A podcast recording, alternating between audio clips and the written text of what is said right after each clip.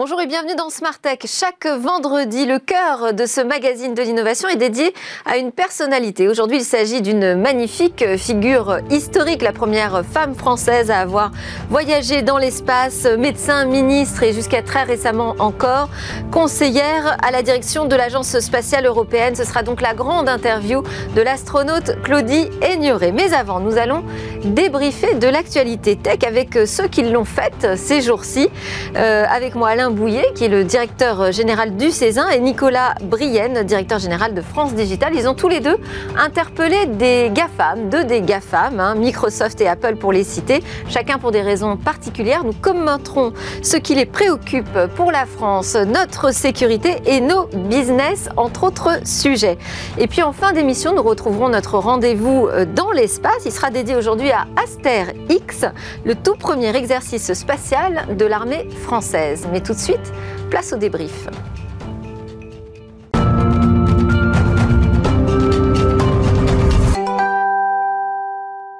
Alors à la une de ce débrief, les Français qui interpellent directement les GAFAM. Pour en parler, j'ai invité les protagonistes. Alain Bouillet, directeur général du Césin, qui est le club des experts de la cybersécurité, et Nicolas Brienne, directeur général de France Digital, la première communauté d'investisseurs et d'entrepreneurs du numérique français. Bonjour déjà à tous les deux. On va démarrer par cette lettre du Césin qui a été adressée à Microsoft, spécifiquement à Anne Johnson, hein, le VP Enterprise et cybersécurité chez Microsoft on est dans un contexte euh, d'alerte euh, quotidienne de failles critiques, multiplication des attaques, et donc le Césin euh, décide d'écrire à Microsoft pour avoir des éclaircissements sur les conséquences de la faille découverte dans Exchange Server. C'est bien ça? Alors même ça va même au-delà de ça, puisque en fait l'histoire, je dirais, remonte à la fin de l'année dernière où on, découvre une attaque dite SolarWind euh, qui était donc euh, cet éditeur de logiciels euh, américain, qui est utilisé, on va dire, dans tous les gros data centers pour superviser les équipements informatiques. Et ce, ce, logiciel se fait pirater. Bon, alors. alors tout ça, ça, se passe quand même en fin d'année 2020, et là, nous sommes en mars 2021. Exactement, mais vous allez voir le, le cheminement, parce que, en fait, ce, ce virus est découvert par une société euh, qui s'appelle FireEye, euh, donc euh, en, mars 2020. et en fait, bah, SolarWind, finalement, s'était fait attaquer. Alors, on dit que ce sont des Russes, mais bon, nous, on n'est pas, là pour, chasser, les voleurs, on est juste là pour défendre les entreprises. Donc, ces, attaquants ont injecté euh, finalement dans le logiciel SolarWind euh, un, virus dont l'objectif était non pas d'attaquer SolarWind directement, mais d'attaquer les clients de SolarWind. Donc SolarWind a envoyé ses mises à jour comme tous les éditeurs de logiciels le font. Et euh, ça, on est à peu près en septembre 2019. Donc, euh, vous voyez que c'est quand même des... 20 euh, Non, non, 2019. Ah, 2020, d'accord. 2019. On a, on a commencé à avoir des traces du virus en septembre 2019. Les, les gens ont, chargé, ont téléchargé leur, leur mise à jour à partir du, du, mars 2020, quelque chose comme ça. Et on découvre effectivement ce virus en décembre 2020. Oui. D'accord? Alors, Bon, jusque-là, on pourrait dire, euh, voilà, c'est des histoires dont on a, euh, on a affaire à ce, genre de scénario euh, pratiquement tout le temps. Sauf que là, bah, les, attaquants, qui est donc visaient non pas SolarWind, mais des entreprises américaines a priori, ont réussi finalement à toucher le cœur de grandes agences américaines, de, de, grandes agences gouvernementales et de Microsoft. Et c'est là où on commence à s'inquiéter, parce qu'effectivement, euh, ce qui a réussi à être fait par SolarWind, c'est-à-dire euh, bah, j'envoie une mise à jour à mes clients, mes clients, ils ont confiance, ils installent, ils ne regardent pas ce qu'il y a dans la mise à jour, de toute façon, ils n'ont pas les moyens, ils n'ont pas le temps. On fait ça tous les, tous les jours, voire toutes les semaines. On nous recommande même de, télécharger les mises à jour les yeux fermés. Et puis on le fait avec Microsoft, mm. on le fait euh, sur la terre entière. Alors cette lettre, pour en venir quand même à cette lettre euh, qui, est très récente, c'est quoi? C'est parce que vous considérez que vous n'avez pas eu suffisamment d'informations de la part de Microsoft sur euh, les risques ah bah, après cette euh, attaque SolarWinds? C'est la première fois qu'on fait ça et on ne fait pas ça pour se faire remarquer. On fait ça parce qu'effectivement, on considère que la situation est grave. La situation est grave pourquoi? Parce que Microsoft, comme d'autres, reconnaît que le virus est allé jusqu'au cœur de leur code, puisque le, ils ont reconnu effectivement que le, que virus avait, alors soi-disant, lu euh, du code, mais pas euh, modifié du code. Mais enfin, quand vous lisez du code, mm. ça veut dire que vous pouvez le copier. Et contrairement aux voitures, quand on vous la vole, vous ne l'avez plus. Le code, quand on vous le vole, vous l'avez encore. Donc, euh, cette situation aujourd'hui nous inquiète fortement parce qu'on considère que aujourd'hui, non seulement on a une épée de Damoclès par rapport aux mises à jour autour. Euh, vous avez parlé d'Exchange tout à l'heure. Alors, est-ce que c'est lié ou pas On n'en sait rien jusqu'à présent. Mais il y a quand même. Parce que Microsoft a communiqué sur des failles euh, importantes, hein, des failles zero day euh, qui touchent Exchange Server. C'est ça. Il y a des correctifs qui ont été publiés. Hein. Microsoft rassure quand même là-dessus. Oui, mais il y a eu pendant le temps où les failles ont été publiées et donc exploitées par des attaquants, il y a eu un temps qui a fait que des et gens. Là, Selon vous, on manque d'informations à ce sujet bah, C'est toujours la même chose, si vous voulez. Euh, dans, dans ce cas, de, dans, dans, ces situations-là, euh, surtout quand on en arrive à, à, des niveaux de gravité comme ça, parce que, encore une fois, euh, qu'une entreprise, même une entreprise du CAC 40, ne se n'est pas les enfin n'est pas les moyens de, de, vérifier la qualité du code qu'on lui envoie. On s'attend quand même à ce que un éditeur comme Microsoft, avec les moyens euh, qu'ils ont à leur disposition, qu'ils se méfient un petit peu euh, de leurs fournisseurs. Je veux parler de SolarWind. Et, on voit bien que euh, finalement, l'attaquant via SolarWind a réussi à pénétrer à peu près partout. Donc, on se pose vraiment des questions, si vous voulez, sur la, la qualité de, ce qu'on utilise aujourd'hui en termes de logiciels. Et là, je ne m'adresse pas qu'à Microsoft, je m'adresse à la Terre entière. C'est-à-dire qu'aujourd'hui... Moi, ça, je l'entends de plus en plus hein, sur ce plateau. On a euh, un vrai sujet sur la protection des logiciels, sur la cybersécurité des logiciels qui sont vendus aux entreprises. Hein. Écoutez, vous ne pouvez pas faire rouler une voiture aujourd'hui, vous ne pouvez pas fabriquer mm. une voiture dans votre, dans votre sous-sol et la faire rouler sans passer par les mines, sans passer par un tas de contrôles. Vous achetez euh, jusqu'au poulet dans les supermarchés avec des labels. Enfin, je veux dire, tout est labellisé euh, comment dirais-je, protégé en termes de, Et les logiciels, enfin, Security Inside, c'est pas écrit dessus. D'accord?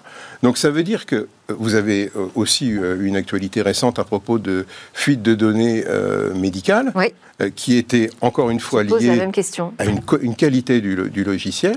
Donc il y a vraiment une question aujourd'hui, et c'est ça aussi, alors indépendamment de la lettre à Microsoft, mais c'est ça aussi que le Césin défend, euh, c'est de dire il, il serait temps d'injecter un petit peu de qualité euh, dans euh, les logiciels qu'on achète. Et quand on voit la marge que se font les éditeurs de logiciels euh, au passage. On oui, alors après, c'est tout leur intérêt de protéger leur soft. Et j'imagine que chez Microsoft, ils ont des équipes euh, cyber.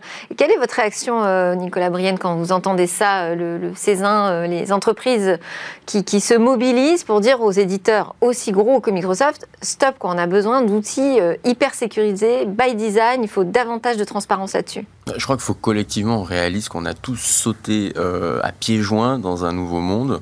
Enfin, on est passé, avec notamment le confinement, dans un monde où il y avait 800 euh, 000 télétravailleurs réguliers avant le confinement, 8 millions après, euh, où on a vu euh, les volumes de e-commerce exploser dans tous les sens. Donc après, on fait les choses un peu simplement.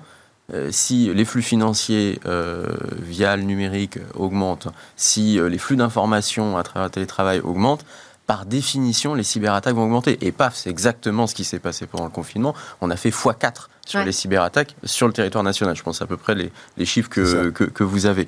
Donc, évidemment, à côté de ça, le roi est nu. Euh, les grands groupes, euh, même euh, nos, nos, plus belles startups, découvrent l'étendue en fait des, des, cyberattaques et des cybermenaces qui sont toujours plus sophistiquées, notamment. Mais j'ai quand même l'impression qu'à chaque fois on reporte la responsabilité sur quelqu'un d'autre. Hein. C'est-à-dire qu'il y, a, toujours un plus coupable que nous de ne pas avoir protégé le système. Le, coupable, je vais vous dire, pour une fois, c'est pas le DSI, c'est pas le CTO, c'est le, le CFO. C'est le gars qui tient les cordons de la bourse. Il y a une question de sous-investissement dans la cybersécurité. Je pense que vous avez ces chiffres-là. Alors, je crois, je crois que ce qu'il faut quand même, euh, ce faut quand même préciser, c'est que euh, on n'est pas en train de dire là, on s'attaque à Microsoft parce que Microsoft, ils sont présents partout. D'accord? Ils sont présents sur votre PC à la maison. Des millions de gens ont le Windows sur leur, sur leur PC. maintenant, le, pratiquement la Terre entière utilise les solutions cloud de Microsoft, qu'elles soient Office 365 ou du cloud tout court en tant qu'infrastructure. Donc, je veux dire, ils sont hégémoniques, ils sont partout. D'accord? Donc, on n'est pas en train de dire on va taper sur Microsoft pour taper sur Microsoft. On tape sur Microsoft juste parce que on est complètement devenu dépendant euh, de cet éditeur-là. Et, c'est ça qui est euh, inquiétant, parce que le jour où cet éditeur-là est pris en défaut, eh ben c'est la Terre entière qui est euh, à mal. Un autre éditeur dont on est assez dépendant, c'est Apple. Je fais le lien avec France Digital. Alors, France Digital, c'est pas une lettre hein, qui t'envoie à Apple. Hein. C'est une plainte, directement. Qu'est-ce qui se passe On n'est pas là. oh, effectivement, ce sont des choses très très distinctes. Et moi, je, On est sur un tout autre sujet, absolument. J'aime même pas beaucoup le, terme de GAFA ou de GAFAM, parce qu'en fait, on met dans le même sac des boîtes qui ont des pratiques. Oui, enfin, ce sont des géants aujourd'hui qui dominent le monde numérique. Ce sont des géants du numérique, comme il y en a également en Chine, en Inde, et même dans ce pays, en France. Euh, et, là, et là c'est vraiment une question de, de, responsabilités. Voilà, c'est vraiment une question de position euh, puissante. Euh, là, Exactement pour, que... Pour, que, tout le monde voit très bien de quoi on parle, j'invite euh, tous les téléspectateurs qui nous regardent à faire un geste très simple, en tout cas ceux qui ont un iPhone, ils sortent leur iPhone, ils vont dans Réglages, ils descendent un petit peu dans Confidentialité, c'est une petite main bleue juste sous batterie. Ensuite, ils vont tout au bout sur Publicité Apple, et là, ils découvrent l'entourloupe. Et l'entourloupe, en fait, c'est, vous verrez, en fait, c'est quasiment coché automatiquement. En tout cas, nous, on soupçonne on voit que les paramètres, exactement, ça s'affiche en ce moment, on soupçonne que ces paramètres euh, soient cochés par défaut. Ça veut dire que par défaut... Pourquoi vous soupçonnez? C'est la CNIL qui devra le confirmer. Euh, bon, alors, je vais préciser. Donc, vous, vous accusez Apple de violer la réglementation sur euh, les données personnelles en activant par défaut ces publicités euh, personnalisées pour ses propres services. Et effectivement, la CNIL a dit qu'elle étudiait cette plainte, qu'elle allait examiner votre plainte. on est quand même dans un monde assez incroyable où moi, je, dirige un réseau de, de 1000 startups. Il ne se passe pas une semaine sans que l'on ait une startup qui soit contrôlée par la CNIL. Pour de bonnes raisons, et c'est important que les startups respectent le droit, et elles le font. Et dans ce monde, il y a un autre monde, un monde parallèle, où apparemment la première valorisation boursière mondiale survole magnifiquement les principes les plus élémentaires du respect de la vie privée. Et ça, pour nous, ça pique un peu ça pique un peu ce deux poids deux mesures et on ça dit à la parce de faire son boulot. Ça vous pique parce qu'il y a un contexte quand même. C'est euh, Apple qui a décidé euh, de resserrer la vis hein, justement sur le pistage publicitaire pour les éditeurs. Je vous parle pas de ça. Je vous parle pas de ça. Ça c'est des projets. Ce sont des projets à venir. Euh, c'est quand même le contexte. Moi je vous parle pas de ce qui va se passer demain ou après-demain. Je vous parle de ce qui se passe aujourd'hui dans votre téléphone. Et il y a quand même une pilule un peu grosse à avaler quand on a effectivement le géant de Cupertino qui tous les quatre matins nous dit qu'ils sont les champions euh, de la vie privée. Ils se sont même érigés une statue du commandeur autour de ça. Et quand on creuse un petit peu, on s'aperçoit qu'il y a utilisation de nos données personnelles, il y a eu utilisation de nos données personnelles apparemment sans notre consentement. Donc Apple a nié, hein et Apple, euh, a tout à fait nié. Apple a nié dans des, dans des. Euh, enfin, j'espère qu'ils ont de meilleurs avocats parce que Apple a nié dans un contexte absolument incroyable. C'est-à-dire Apple a envoyé une déclaration à propos de notre dépôt de plainte avant même que nous ne déposions la plainte. Et donc, j'ai vraiment beaucoup de mal à comprendre Il y a comment une fuite, on alors. peut commenter une plainte avant même qu'elle soit déposée. Mais bon, j'imagine que tout ça s'est fait par des moyens tout à fait légaux. Voilà. Hein. Euh, une réaction peut-être, euh, Alain Non, ce qui est intéressant dans cette affaire, c'est qu'on on revient finalement, enfin, il y, y, a ce gars qui consiste à dire euh, les Américains ont les GAFA, mais nous, on a le GDPR. Euh, ce règlement euh, pour les données à caractère personnel, qui est une belle avancée, euh, sans aucun doute, on l'a fait quand même au départ. On est champion sur la régulation, on est au moins voilà. champion sur quelque chose. Mais, je, me permettais d'intervenir à ce point. RGPD, c'est pas un truc d'européen. Les, Japonais ont exactement la même chose. Les Californiens, qui sont des Américains, jusqu'à preuve du contraire, ont exactement la même chose. Non, mais ce que je voulais dire, c'est que finalement, mm. on a fait ce règlement très bien pour un petit peu quand même viser euh, ces, grands acteurs, euh, les, Facebook et autres, et autres Google, qui ont été euh, compliants de GDPR avec l'armée de, de, juristes qu'ils avaient à mettre sur le, le, coup, ils ont été compliantes avant tout le monde. et nous, bah, finalement, le GDPR. Non, mais visiblement, c'est pas le cas. Mais, oui, en tout cas, ils ont les moyens, ça c'est évident. Ils ont davantage les moyens de d'essayer, en tout cas, de se mettre à jour avec ce règlement européen que les petites start-up. c'est le, sens de notre démarche à la CNIL, c'est de, rappeler qu'en fait, on, ne va pas se casser la tête dire, à faire des régulations incroyables. Ce que c'est juste pour les appliquer sur les start-up. Voilà, mais c'est exactement ce que je voulais dire. C'est-à-dire que le 4% du chiffre d'affaires Hein, euh, sur euh, le, chiffre d'affaires mondial, si on l'appliquait au moins une fois euh, sur, sur un, de ces, un, des acteurs qu'on vient de citer, je pense qu'effectivement, ça calmerait le débat. Là, aujourd'hui, on n'ose pas s'attaquer. Enfin, on s'attaque, mais finalement, on parle de millions de dollars de, d'amende, mais c'est rien pour, c'est rien pour ces gens-là. Et donc, du coup, ils survolent, comme, comme le dit monsieur, ils survolent finalement euh, cette, cette, réglementation dans, dans, dans, le, avec une optique du pas vu, pas pris. Et, et pendant ce temps-là, effectivement, les startups ont, ont, des, des, contrôles à tout, à, tout bout, à tout bout de champ, et puis nous, on est sans arrêt en train d'accepter les, les, euh, les, les, conditions particulières qu'on lit jamais. Enfin, c'est ça le, le, concret pour le RGPD pour le commun des mortels. Écoutez, euh, donc on voit, ça y est, la, la, la France porte euh, la voix jusque par-delà l'Atlantique. On n'a pas le temps de l'évoquer parce que c'est la fin de ce débrief, mais il y a quand même un petit Français qui va essayer de se faire une place sur les réseaux sociaux. C'est Album qui s'est lancé hier. Magnifique. Et il faut toujours rappeler que ce n'est pas le seul réseau social français euh, qui euh, va conquérir le monde. Vous avez Yubo qui fait des choses magnifiques. Zenly, c'était une super réussite. Snapchat ne serait rien sans Zenly. C'est une boîte eh française. c'est fabuleux, ça. Donc, euh, on verra si ça La France a du talent. Bon, très bien. Merci beaucoup, messieurs, pour ces témoignages et ces commentaires sur l'actualité, votre actualité, l'actualité de la France face aux GAFAM. Merci Alain Bouillet, directeur général du Césin, et Nicolas Brienne, directeur général de France Digital. Nous, euh, juste après la pause, on se retrouve pour la grande interview de Claudie Aigneret. Et pour cela, je serai euh, rejointe par Cécilia Sévry.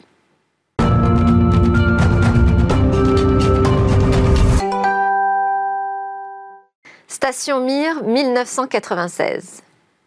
C'est mille fois plus beau que ce que j'avais pu imaginer j'ai vraiment beaucoup de chance de, participer à une telle mission.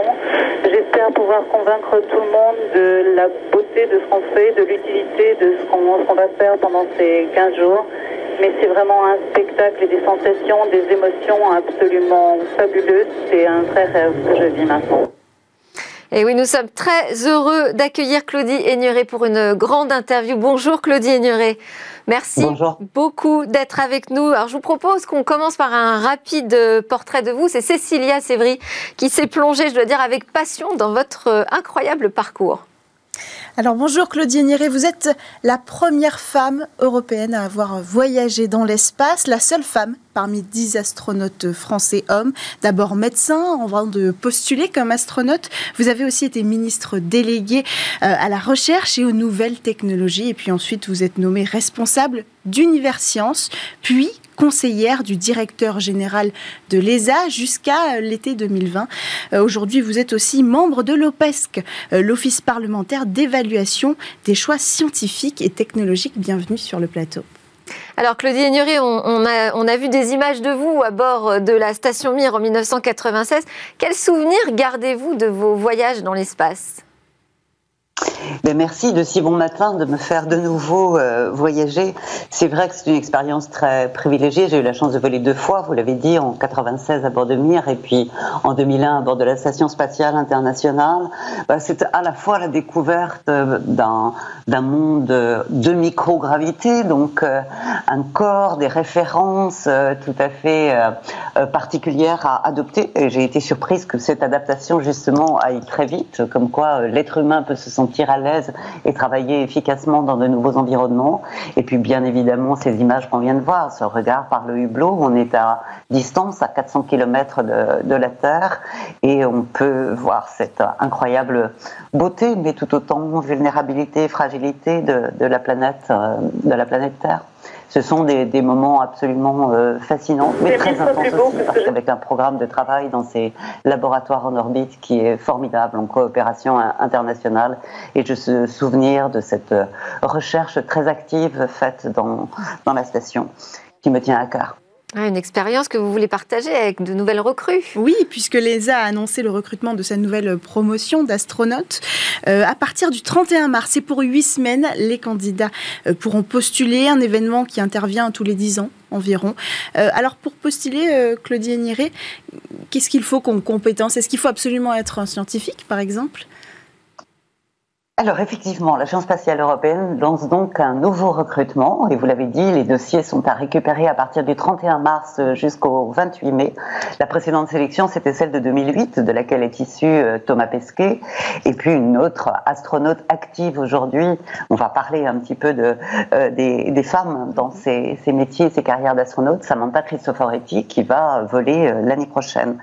Alors les compétences de départ, bah, il faut quand même avoir voilà un niveau, je dirais euh, intellectuel, cognitif et d'études suffisant, c'est niveau master, mais dans tous les domaines. Ça peut être effectivement euh, la, recherche, que ce soit dans les sciences du vivant ou que ce soit dans les sciences physiques ou la géophysique.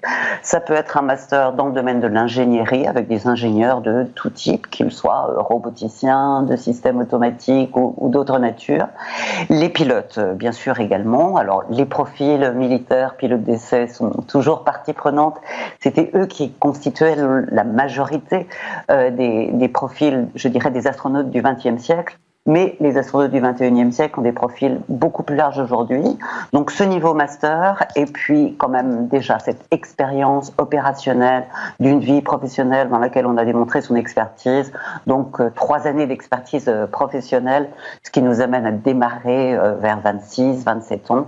Et puis ensuite une sélection qui est ouverte très largement, puisqu'on n'a pas fixé d'âge limite mm-hmm. en disant que voilà, 50 ans, ça paraît être la, limite d'engagement pour une carrière d'astronaute, qui est une carrière qui va durer 10 ans, 15 ans, 20 ans.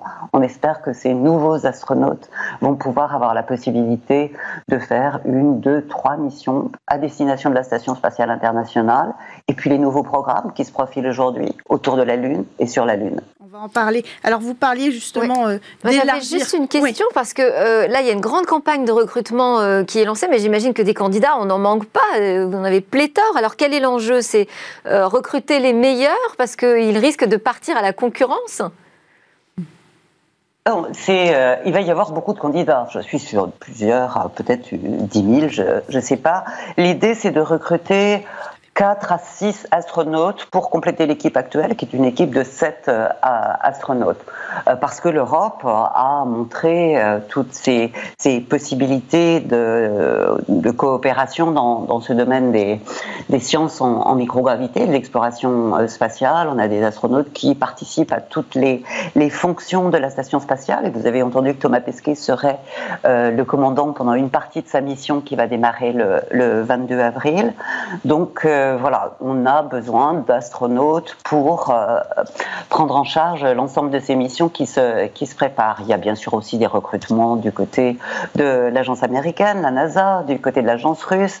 Vous le savez, la Station spatiale internationale, c'est un programme international avec euh, les Américains, les Russes, les Japonais, les Canadiens et l'Agence spatiale européenne. De même, les projets actuels pour un retour et une installation sur la Lune se font là aussi en coopération internationale. On en parlera probablement aussi puisque euh, l'agence chinoise est en train, elle aussi, euh, d'élaborer un, programme. Donc voilà, c'est pas une histoire de concurrence et de compétition avec des partenaires à l'extérieur, mais par contre, effectivement, recruter, non pas des super-héros, mais ces gens qui seront euh, experts euh, à la fois parce qu'ils auront toutes les compétences, on vient de le dire, intellectuelles, mais parce qu'ils seront euh, aussi bien adaptés à ce travail en coopération, en milieu hostile, dans un équipage. Enfin, il y a tout un, un ensemble d'aspects opérationnels et psychologiques qui s'ajoutent à la compétence technique. Alors deux points sur le recrutement. D'abord, comment les va faire pour engager plus de femmes Parce que c'est l'objectif hein, de cette campagne, euh, pour engager plus de femmes euh, dans ce recrutement. Effectivement, euh, le sujet de la diversité est un sujet qui tient à cœur à l'Agence spatiale européenne. Si je reprends la sélection à laquelle j'ai participé en 85, il y avait 10% de candidates à cette sélection. La sélection de 2008 de l'Agence spatiale européenne, seulement 15%, je crois. Et donc effectivement, c'est pas représentatif de la diversité de notre société. Et l'Agence spatiale européenne souhaiterait avoir davantage de candidate de façon à avoir davantage d'astronautes sélectionnés euh, dans, ce, dans ce recrutement. Ça, c'est un problème assez général qu'on a avec certains métiers qui sont encore euh, à clichés de euh, stéréotypes masculins. La diffusion, faire prendre connaissance de ces possibilités de carrière dans le milieu aérospatial, on doit probablement faire un effort de diffusion euh, plus, plus large. Il y a non seulement ces métiers d'astronaute, mais il y a aussi plein de métiers dans le spatial qui sont complètement ouverts et où on attend ces, ces talents féminins. Donc on, on, espère aller vers plus de, mixité et de, donc de, de diversité. Et euh, ben moi j'essaie d'y contribuer aussi en faisant des conférences, en accompagnant des, des jeunes femmes françaises et européennes qui se disent voilà, c'est pour moi aussi. Et on leur dit osez candidater et ensuite vous rentrez dans le champ de la, de la sélection et bien évidemment on prendra les meilleurs. Et alors au-delà de la parité, l'Agence spatiale européenne ouvre aussi les candidatures aux personnes avec un handicap physique. Euh, est-ce qu'on peut en dire deux mots?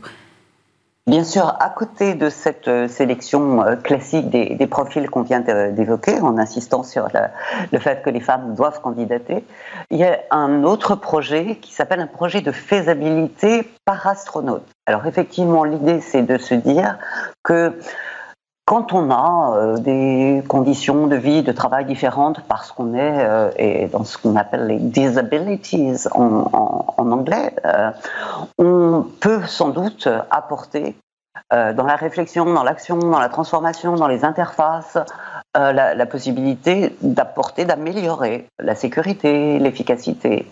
Et donc l'idée, et c'est la première fois qu'une agence spatiale ouvre effectivement une possibilité de candidater pour des par astronautes, des astronautes euh, euh, handicapés avec une forme de handicap qui est euh, limitée aux, aux, membres inférieurs et les personnes de, de, petite taille, de façon à voir comment, ensemble, on peut ouvrir davantage l'accès à ce vol habité. Alors sans promesse euh, qu'il puisse y avoir un vol à la clé, parce que vous l'imaginez bien, il y a beaucoup de, contraintes et de conditions techniques qui ne sont pas résolues, mais euh, s'engager dans cette euh, réflexion, essayer de faire avancer ce sujet, c'est quelque chose d'important. Donc un projet de faisabilité, effectivement, pour voir comment on pourrait accommoder ces, paramètres différents. Et c'est un des éléments de la diversité. La diversité, c'est pas seulement la diversité de genre. Alors, il y aura une diversité, euh, en fait, une nouvelle génération d'astronautes aussi qui va arriver, puisque euh, on va découvrir des astronautes non plus uniquement professionnels, mais aussi des visiteurs milliardaires, peut-être des personnels euh, d'entreprise qui vont partir pour des missions euh, professionnelles. Quels enjeux pose euh, cette nouvelle cohabitation à venir? Alors vous avez raison, le paysage est en train de changer. On avait l'habitude de parler de l'exploration spatiale habitée à partir des agences institutionnelles que j'ai nommées précédemment, et on voit aujourd'hui euh, apparaître euh, des entreprises euh, privées. Vous avez parlé d'Elon Musk, de, Jeff Bezos, des, des startups aussi qui se lancent aujourd'hui, Axiom par exemple, et qui propose aujourd'hui un accès euh, au vol soit suborbital, c'est-à-dire pas des orbites complètes euh, autour de la Terre, ou en vol orbital et potentiellement avec accostage de ce vaisseau sur la station euh, spatiale. Et donc, il y aura effectivement des participants à ces vols spatiaux, on les appelle comme ça aux États-Unis, les Spaceflight Participants, et qui seront bah, astronautes parce que selon la classification, ils seront allés au-delà de 100 km, qui est la limite à partir de laquelle on définit euh, un, astronaute, mais qui ne seront pas des astronautes de carrière, pas des astronautes euh, professionnels. Alors, vous avez évoqué les touristes, en sachant que ça sera une niche vraiment très très limitée, parce que vous avez vu, les prix sont quand même peu accessibles à la, majorité des, gens.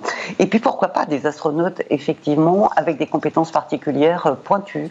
Si on imagine aujourd'hui euh, l'installation d'une base sur la Lune, on peut imaginer dont on aura besoin euh, de euh, personnes employés, ingénieurs employés par une entreprise privée pour des activités euh, très spécifiques euh, d'utilisation de ressources sur la Lune, de construction euh, architecturale de, bâtiments ou de, mise en place de, réseaux de communication. Et on adjoindra probablement aux astronautes de carrière institutionnelle des astronautes d'un autre type issus d'entreprises privées. On voit cela se profiler dans les années qui viennent justement, tous ces nouveaux projets euh, de base habitée sur la Lune, par exemple, tout ça va être le fruit de beaucoup d'innovations qui vont bénéficier à la Terre et aux start-up française également. Il y a toute une économie de laquelle il faut s'emparer. Est-ce qu'on peut en parler? Oui, absolument. On a beaucoup parlé ces, ces dernières années de l'économie en orbite, mais on parlait plutôt de l'orbite basse ou des orbites moyennes. Et on commence à parler aujourd'hui, puisque cet objectif euh, Lune est sur les agendas d'ici la fin de la décennie. Hein. Vous savez que NASA a proposé ce programme Artemis de retour sur la Lune avec une date qui est encore 2024. Mais bon, dans cette décennie et puis la décennie suivante, l'idée c'est d'installer des infrastructures sur, sur la Lune. Et effectivement, ça s'accompagne de cette réflexion économique. On est non seulement dans l'exploration scientifique, dans l'exploration technologique qui va nous permettre de suivre le chemin et puis d'aller jusqu'à Mars peut-être avec un équipage habité euh, pour euh, compléter l'activité du magnifique rover euh, Persévérance et des instruments français qui nous donnent beaucoup de fascination et d'émerveillement ces dernières semaines.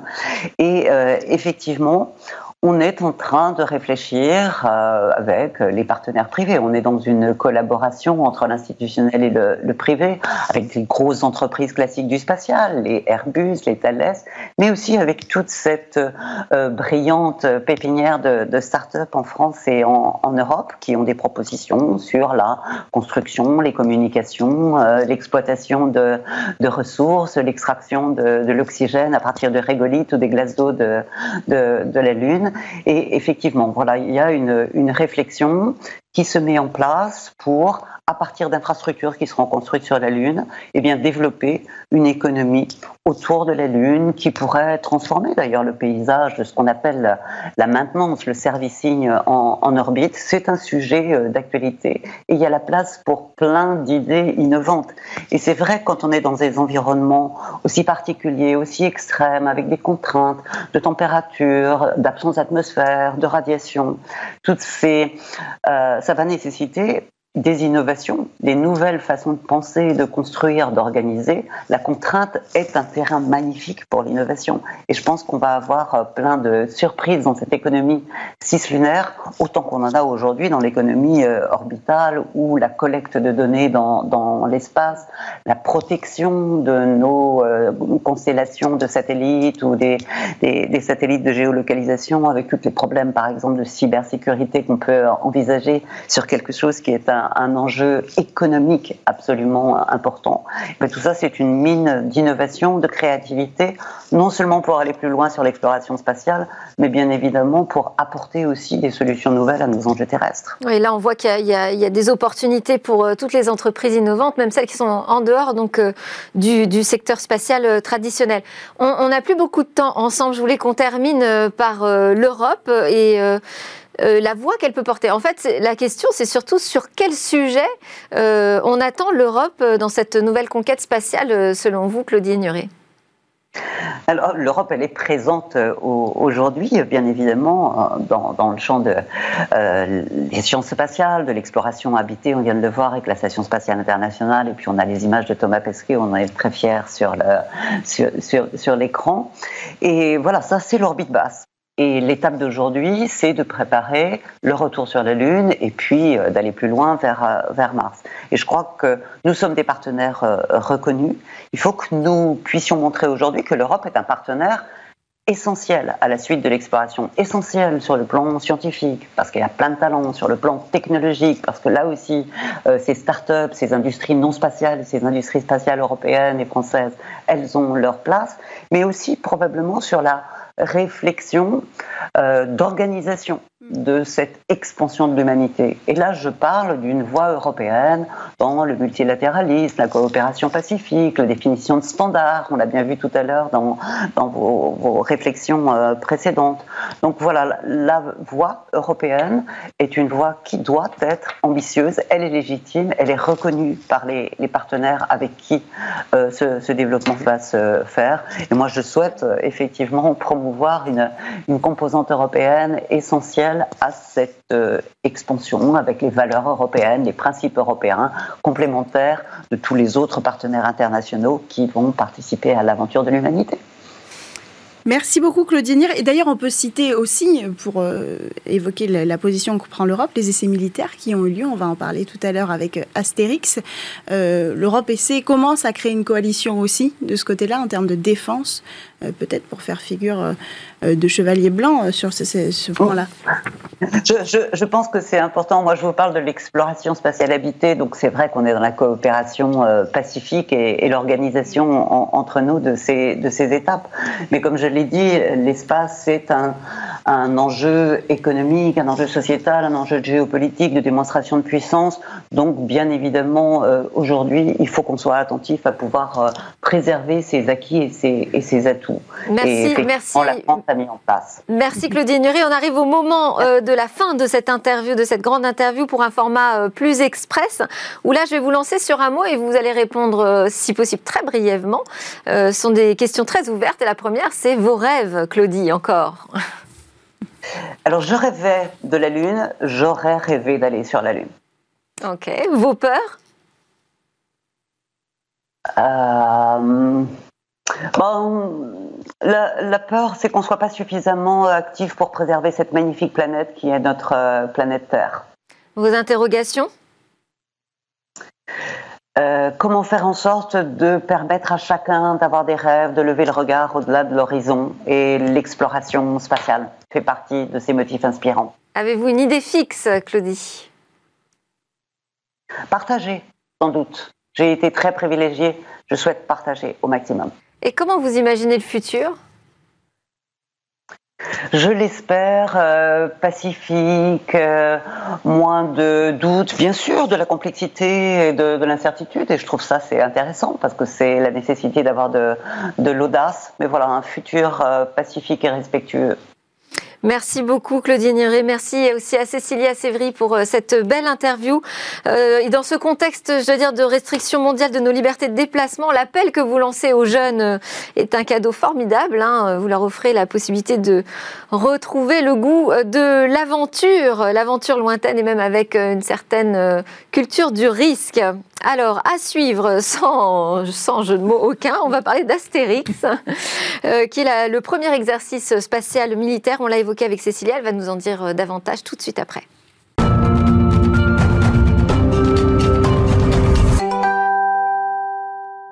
Et après euh, cette grande interview de Claudie Nuret, on reste dans l'espace avec euh, Cécilia Sévry. Alors la semaine dernière, la France a réalisé un essai militaire spatial historique, vous l'avez évoqué.